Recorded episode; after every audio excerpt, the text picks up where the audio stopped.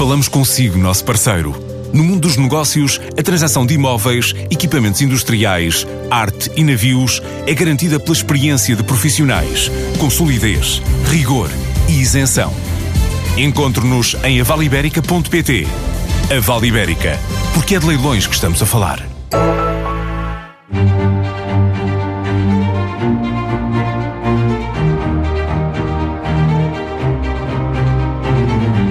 Isabel Furtado, licenciada em Economia pela Universidade de Manchester, com especialização em tecnologia têxtil, é atualmente a presidente executiva da TMG Automotive, do grupo têxtil Manuel Gonçalves, e desde há um ano é também a presidente da Cotec Portugal.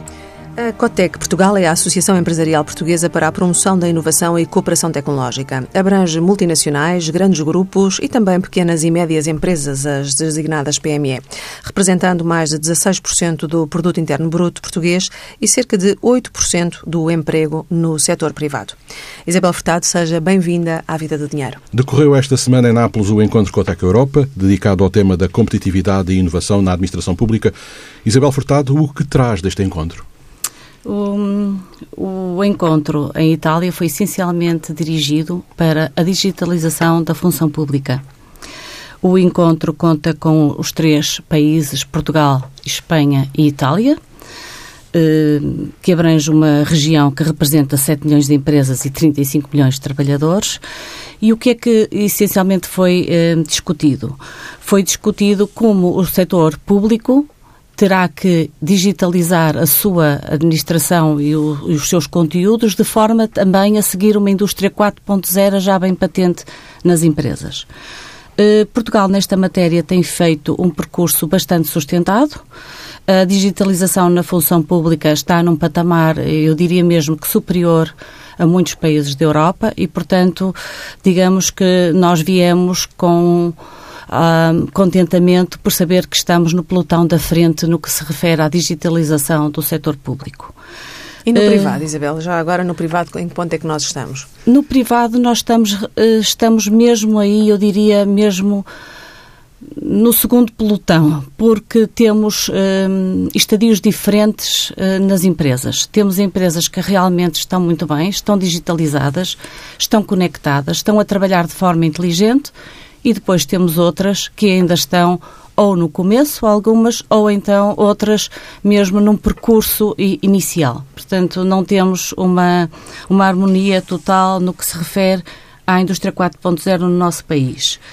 Hum, ainda em relação à Cotec Europa, uh, as necessidades que foram essencialmente levantadas, e é importante realçar a necessidade da harmonização de regras regras e procedimentos dentro da União Europeia para que possa haver uma perfeita eh, conexão de informação, de partilha de conhecimento e, e, principalmente em duas áreas que foram discutidas, na indústria, eh, perdão, na, na construção e na saúde. Duas áreas tão distintas, mas importantes para uma Europa em comum. E porquê na construção?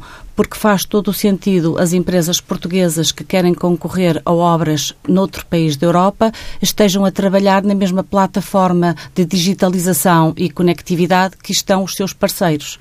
É muito importante. Nós temos empresas em Portugal a fazer isto muito bem e temos outras empresas ainda num caminho muito inicial. Uma digitalização no acesso aos concursos? Digitalização mesmo no construção, chamado BIM, Building Information Modeling, que consiste não só na concepção, como também na adjudicação, na obra, no desmantelamento e, se necessário, eh, também no, no, que se chama after sales, na recuperação de edifícios. Portanto, na prática, quem não estiver no BIM, a construtora que não estiver no BIM, tem Pode... dificuldade de acesso ou quase não consegue ter acesso a esses concursos. Em alguns é mercados já não tem acesso. Uhum. Nos mercados nórdicos já não tem acesso. A Inglaterra toda a construção pública tem que estar integrada no BIM. E Espanha também uh, começou ou vai começar muito em breve. E, portanto, temos aqui uma grande oportunidade para as empresas portuguesas. Temos portuguesas, empresas portuguesas a fazê-lo, nomeadamente em França. Uh, é muito importante o BIM também, não só para a redução do custo da obra, porque deixa de haver um excesso de material, há uma otimização de recursos, mas também pela transparência que traz nas obras públicas. Falando ainda da Cotec Europa, no discurso de encerramento, o Presidente Marcelo Rebelo de Sousa disse que temos de aproveitar a digitalização para reformar as administrações públicas, para mudar a mentalidade, a consciência cívica, e aproximar as pessoas. Fim de citação. E a pergunta é se a info-exclusão uh, já é um problema social, na sua opinião? Podemos estar aqui perante o perigo que a digitalização uh, crie maior diferença e maior desigualdade entre os que estão conectados e os que não estão. Foi uh, um assunto que o Sr. Presidente da República levantou e uma situação que requer alguma uh, atenção, em especial nas zonas menos, com menos acesso à digitalização. Uhum. E essa infoexclusão também se pode fazer sentir nas empresas? Há empresas que estão em risco de infoexclusão? As empresas que estiverem em risco de infoexclusão uh, podem correr o risco de perder a sua sobrevivência, porque um, a digitalização e a conexão uh, eu considero que não é uma opção. Uh, pode ser mesmo, em última instância, uma questão de sobrevivência. É para isso que vão ser formadas 200 mil pessoas nesta área da economia digital, com os fundos da segunda fase do programa da Indústria 4.0. Que expectativa tem na adesão das empresas ao Indústria 4.0? Hum, a Indústria 4.0 teve, eh, fechou há momentos o primeiro ciclo, que, que tinha a ver com a demonstração e a mobilização para uma indústria 4.0. Arranca agora o segundo ciclo e o segundo ciclo tem a ver com a generalização e, portanto, difusão destes conceitos e mostrar as boas práticas existentes nas indústrias que já o fazem, também capacitar e adaptar o conhecimento. Nós estamos perante uma, uma revolução industrial que tem como base os dados e o conhecimento como fatores de produção. Este conhecimento tem que chegar não só às pessoas que saem das universidades e das escolas, via académica, mas também requalificar os que já se encontram em vida ativa. Estamos a falar de pessoas com formação para a vida, eh, ao longo da vida, o chamado Long Life Learning, que tanto se fala, é fundamental. As empresas sabem que o têm que fazer, já o têm vindo a fazer, e eu penso até que de uma forma bastante estruturada, eh, mas também é preciso que o modelo e os conteúdos académicos, nomeadamente no ensino básico, muito antes de chegarmos à universidade. É preciso que os conteúdos académicos conduzam os alunos e os jovens a gostarem do novo paradigma, a gostarem das matemáticas, a gostarem das engenharias, porque não adianta muito no décimo ano fazê-los escolher quando eles já ganharam uma aversão total à matemática. O que está a pedir é uma nova política de educação. Eu estou a pedir uma política de educação que se centre mais na carreira dos alunos do que até agora. Dessa monitorização da primeira fase, acabou de nos dar algumas notas. Eh, é sabido que as regras de acesso ao programa 4.0 mudaram, foram ajustadas para promover uma maior adesão. Essas alterações, no fundo, visam corresponder mais às necessidades das empresas. O que é que mudou na, na essência? Nós tivemos que também aprender o que é que as indústrias precisavam e as empresas precisavam. Não só a indústria, eu tenho sempre a tendência a falar de indústria porque conheço melhor. É a sua área. Mas também a dos serviços, a do turismo e a do comércio. Hoje em dia o comércio lidera, se calhar, a, a era digital mais do que qualquer outro serviço. Um, foi necessário ajustar para ir de encontro não só às necessidades de implementação que a indústria 4.0 precisa, mas também ao estadio em que as empresas se encontravam. E, e para isso os open, os open uh, shop floors da Cotec têm vindo a dar conhecimento de empresas de, dos vários setores, desde setores altamente sofisticados, como uma Nokia, a setores que nem pensaríamos, como o tratamento da pedra, que estão altamente sofisticadas, automatizadas e digitalizadas. E isso é bom também para, de certo modo, motivar quem tem que percorrer esse caminho. E estas medidas agora anunciadas já correspondem às necessidades das empresas? As outras não correspondiam? As outras. As, as medidas da primeira fase? Eh, as medidas da primeira fase tinham mais a ver com demonstra, demonstrar e mobilizar. Esta segunda fase tem mais a ver com difundir eh, conceitos, capacitar as empresas em termos de, de conhecimentos e depois também assimilar em termos de facilitar uh, a, a, implementação da indústria 4.0, incentivar, mesmo financiar com o programa que a Cotec elaborou com o BEI de apoio. Uh, penso que vamos apoiar cerca de 350 projetos transformadores. Isso traduz em que valor financeiro? Não, não, tenho, uhum. não tenho conhecimento, porque depende muito do, do valor. Daquilo que vai a concurso, é, vai a concurso. e é financiado. O país tem estado com crescimento, ainda que com algum abrandamento. Qual é que é o impacto que a digitalização pode vir a ter no crescimento do país nos próximos anos, na opinião da Isabel? Um, a digitalização, e se nós olharmos para os estudos feitos, um, a digitalização das empresas está ligada intrinsecamente ao crescimento económico e ao PIB. Se nós formos ver uh, na Europa, os países uh, produzem com maior valor acrescentado também têm a sua indústria mais digitalizada. Um, Portugal está em 12 lugar em termos de digitalização. Uh, se nós conseguíssemos mudar este 12 lugar para um sétimo lugar, teríamos uma subida no PIB estimada entre 2,1 e 2,4 em 5 anos. E o que é que falta para darmos esse salto? É um empurrão de quem? Do governo, das empresas que têm de se consciencializar, mais da administração pública? O que é que falta? Eu penso que é mesmo um trabalho uh, que é necessário trabalhar em conjunto. O que é que nos falta? Em Portugal, falta-nos alguma atitude de empreendedorismo. Uh, temos alguns empreendedores, falta-nos empreendedores jovens. Também temos uh, algum problema na passagem do conhecimento entre a academia e as empresas. Uh, também temos, e aí mais preocupante, uma grande falta de colaboração inter-empresas.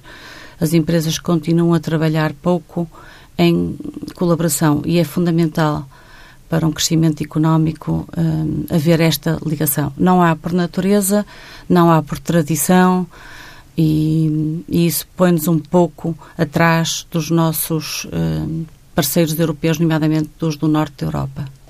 Mas eh, no, no seu caso, no caso da TMG Automotive, eh, como é que essa digitalização, como é que tem-se processado e como é que impacto é que está a ter na indústria automóvel e na empresa que lidera, como empresária?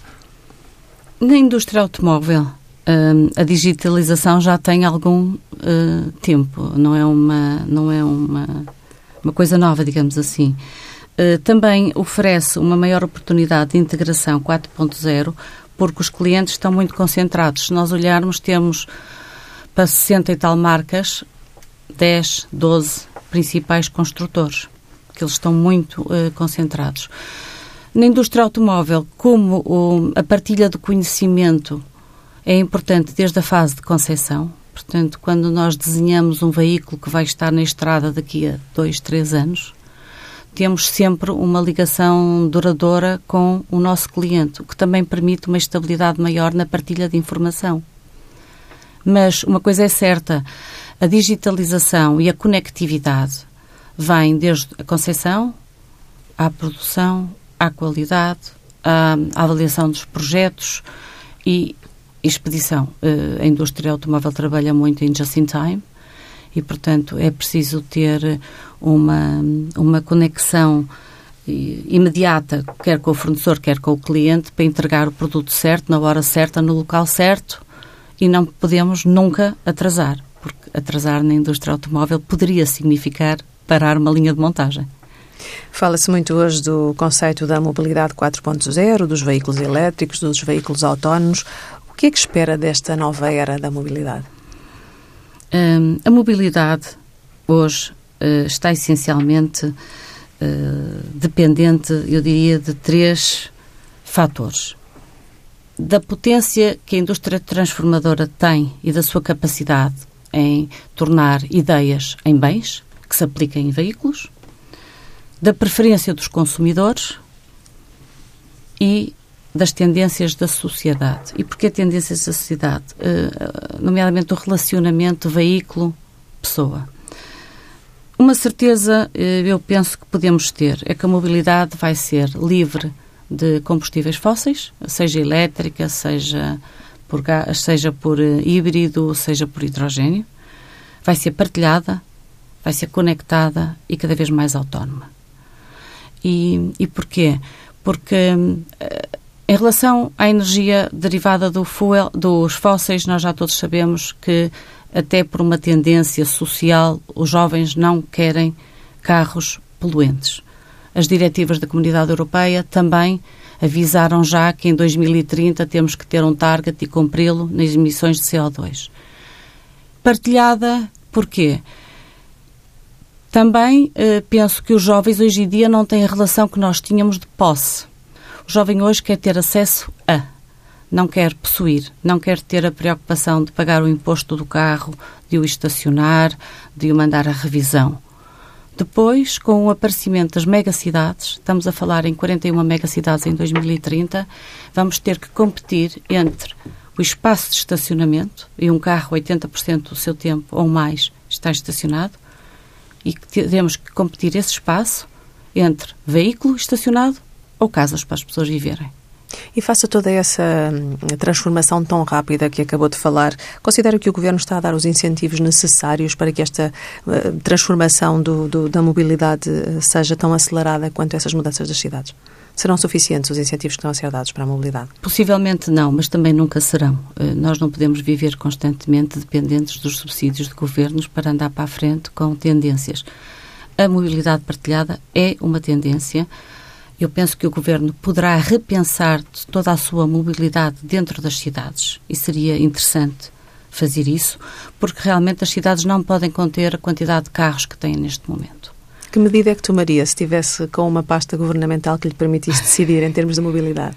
Eu penso que uma excelente rede pública, rápida, uh, abrangente, mas tinha que ser uma rede pública nas cidades grandes, não vamos restringir isso a Lisboa. Uh, tinha que ser rápida, tinha que ser inteligente, mas também tinha uh, que ter uma igualdade. Não podia também criar, criar desigualdades entre só o centro da cidade.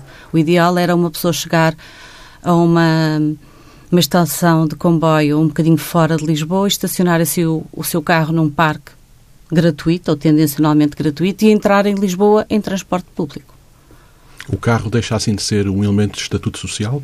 Vai deixar de ser um elemento estatuto social? Eu penso que vai mesmo deixar de ser. Aliás, um, o estatuto social que nós entendíamos um, como posse, eu penso que é uma mudança nos jovens. Os jovens não querem ter casa, não querem ter carro, querem ter experiências. E a mobilidade partilhada até aí é interessante, porque o jovem pode querer um carro hoje com diversas funções, um carro, uma pick-up e alugá-la para ir às compras, um carro descapotável para ir passear, uma caravana para ir de férias. Portanto, o, o jovem está uh, essencialmente vocacionado para a experiência e não para a posse. E eu penso que nós temos que estar muito atentos a estas mudanças da sociedade, porque eles é que nos vão ditar, eles é que nos vão ditar uh, o consumo e o negócio do futuro. Ainda sobre Sim, sim, conectada. Uhum. conectada. Conectada. Avançamos agora para o tema das exportações. Elas diminuíram na área automóvel, sobretudo devido à Auto-Europa, como nós sabemos e foi amplamente noticiado. Como é que analisa a saúde do setor automóvel em Portugal? Um, o setor automóvel em Portugal é um reflexo do que está a acontecer no setor automóvel na Europa. Uh, nós temos vindo a verificar, diria desde novembro, um arrefecimento na construção dos automóveis. Uhum em todas as uh, gamas, nomeadamente nas, nos, no chamado Premium OEMs, como a Mercedes ou a BMW, um desvio de produção para a China. Portanto, a China faz os carros para produção local, mas basta um por cento de crescimento na China, que é logo um número considerável de viaturas. E, portanto, eu penso que o abrandamento que se está a ver na indústria automóvel é um reflexo do abrandamento económico que estamos a verificar. E está também, a sentir o impacto na sua empresa, na TMG também, Automotive? com alguma mudança, uh, não propriamente num decréscimo em relação ao ano passado, não, mas também numa, numa hum, direção nova do, do cliente porque nós trabalhamos com plataformas globais. Portanto, o meu cliente, quando me perguntam se eu internacionalizo, é óbvio que sim, mas internalizo, internacionalizo de acordo onde a minha OEM está, onde o fabricante final está. O mesmo fabricante pode estar na Alemanha, África do Sul, pode estar no México ou na China. Outro dos temas centrais eh, que tem sido abordado enquanto presidente da COTEC é a cibersegurança. Como é que avalia o risco à proteção intelectual?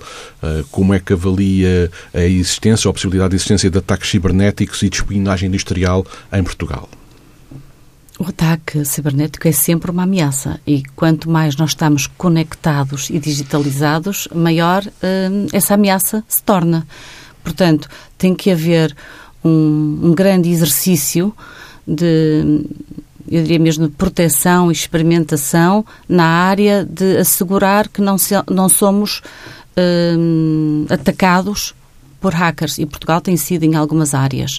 A cibersegurança, com todo este movimento que se tem vindo a verificar de conectividade, é fundamental e a, a, a Cotec também tem um programa interessante nessa área. A propriedade industrial e intelectual, que é pouco protegida em Portugal. Nós uh, patenteamos 20 vezes menos que o Norte da Europa. Uh, a nossa proteção da propriedade intelectual e do e mesmo do conhecimento, eh, eu digo aqui industrial, é fundamental. E nesta era da partilha e da colaboração ainda se torna mais importante. Todos estes temas ligam também com a importância da tecnologia 5G, que traz riscos, mas também pode ser uma oportunidade. Como é que, como é que analisa essa tecnologia 5G? Até porque o debate também tem rodado muito à volta do tema da China, da Huawei, enfim, de alguma guerra com a União Europeia. Eh, que análise faz de riscos versus oportunidades em relação a isso? Eu ainda tenho pouco conhecimento sobre o que é que os 5G nos trará, mas uma coisa é certa: qualquer avanço tecnológico traz consigo também um aumento do risco e da ameaça de ataques. Portanto, o facto de ser liderada pela China eh, pode não nos deixar confortáveis, mas também não sabemos o que daí advém. Portanto, eu acho que era um bocadinho especular sobre o que é que o 5G pode trazer. Vai trazer com certeza coisas muito boas, mas temos que ter atenção que também nos vai trazer maior ameaça. A China, pelo que apuramos, eh, representará cerca de 7% do volume de negócios da TMG Automotive. Como é que é trabalhar com a China, essa relação? Existe essa tensão sempre latente ou não? Por acaso já representa mais, cerca já, de 9%. Já, 9%. Uh, a China, a China um, é um parceiro necessário. Uh, as construtoras europeias deslocam-se para a China, porque a China tem um mercado a crescer e, portanto, nós, nós, fornecedores da indústria automóvel, temos que acompanhar este movimento. Portanto, eu exporto para a China uh, essencialmente para três marcas, para a BMW, para a Mercedes e para a Volvo, e neste momento uh, estou a estabelecer uma parceria para a produção na China para abastecer o mercado local, porque as regras do mercado assim o ditam, e a China assim o requer através do, da diretiva do chamado Local Content. Portanto, vai abastecer marcas chinesas automóveis, é isso? Não, marcas Não. europeias que fabricam e que têm linhas de montagem na China. Muito bem, portanto ainda não, ainda não as chinesas, que também estão em grande crescimento, inclusive nos elétricos, daí a minha, daí Sim, a minha pergunta. a China está feito um, tem feito um percurso interessante na mobilidade elétrica. Não tem também alternativa. Uhum. Na China esteve recentemente o Presidente da República. Uh, o que é que uh, traz dessa visita de Estado do Presidente da República, uh, apesar de não ter lá estado? como é que viu essa visita? Esta visita do Sr. Presidente da República à China foi extremamente importante, não só para a China, para Portugal. Nós temos uma aliança grande com a China eh, devemos observar o que se passa na China. A China é um motor económico um, em crescimento acelerado, mesmo que tenham desacelerado uh, a força desse crescimento, continua a ser uma potência mundial. Uh, nós temos oportunidades na China, temos oportunidades de enviar os nossos materiais, de produzir na China, temos, uh, como todas, uh, as, todos os mercados, as barreiras naturais, técnicas, culturais, mas têm que ser ultrapassadas. A China pode ser um desafio, uma oportunidade. Há pouco falávamos dos clientes que têm na China, precisamente. Em termos globais, como é que está a carteira de clientes da TMG e um, ehm, o que é que prevê também para o encerramento do final de, portanto, para o final de 2019? A carteira da TMG está relativamente melhor que o ano passado. Uh, continuamos com expectativas de crescimento, mesmo esta pequena desaceleração que existiu uh, ainda nos coloca acima das expectativas do ano anterior. hum, são mercados muito concentrados, mercados que requerem um grande esforço global. Eu, por natureza, sou otimista, portanto. E prevê fechar temos... o ano com que volume de negócios? 130, 130 milhões, mais ou menos. Fechei o ano passado com 123, um uhum. ligeiro crescimento. Uma empresa como a TMG uh, eh, requer muita investigação e desenvolvimento. Um, ehm, parte do investimento que fazem é em investigação e desenvolvimento e essa investigação, esse investimento em investigação e desenvolvimento é feito já por doutorados que estão residentes na empresa? Um, a TMG neste momento uh, conta com a TMG Automotive conta com mais de 700 pessoas, dos quais 100 têm, mais de 100 têm ensino superior e 6 são doutorados. Hum, despendemos cerca de, ou investimos cerca de 4 a 6% do nosso turnover em inovação e temos neste momento 20 e tal patentes. E sente a dificuldade que muitos empresários têm e se queixam em Portugal de encontrar eh, pessoal qualificado que, eh, no fundo, correspondam a estes desafios todos, digitalização, 4.0, nova era da mobilidade. Quão difícil é na indústria automóvel? Nós temos dois, tip, dois tipos de preocupações e de, digamos assim, e de necessidades de contratação.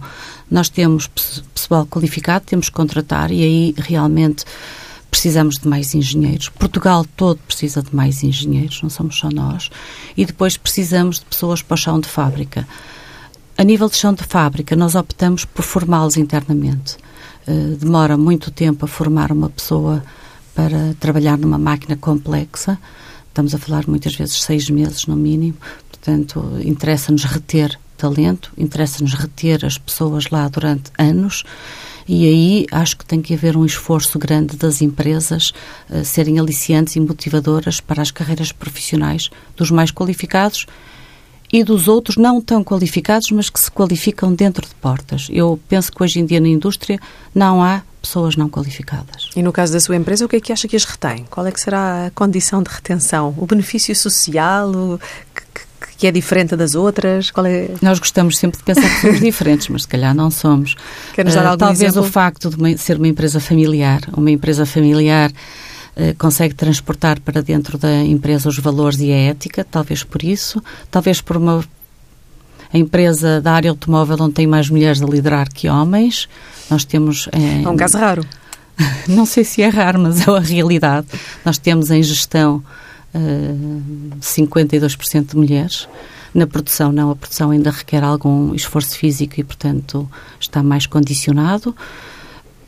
Somos uma empresa num meio pequeno, as pessoas conhecem-se, temos terceira geração a trabalhar connosco, eu própria sou terceira geração, mas tenho pessoas a trabalhar que já os avós lá trabalharam. Portanto, eu penso que tem uma continuidade, tem uma tradição uh, na zona uh, do Val do Ave, de uma, uma empresa estável e que, portanto, alicia de certo modo as pessoas a ficarem. Falou na necessidade de engenheiros para este setor. No entanto, este é um setor onde uh, uh, a engenharia têxtil, onde uh, tem diminuído o número de candidatos à licenciatura em Engenharia Têxtil, nomeadamente no caso da Universidade da Beira Interior. Os alunos em 2017 eram 81, eh, em 2017 eram 163 candidatos e 81 candidatos em 2018, ou seja, houve uma diminuição. Uh, como é que avalia esta diminuição e que dificuldades é que isso traz para encontrar engenheiros para a fábrica?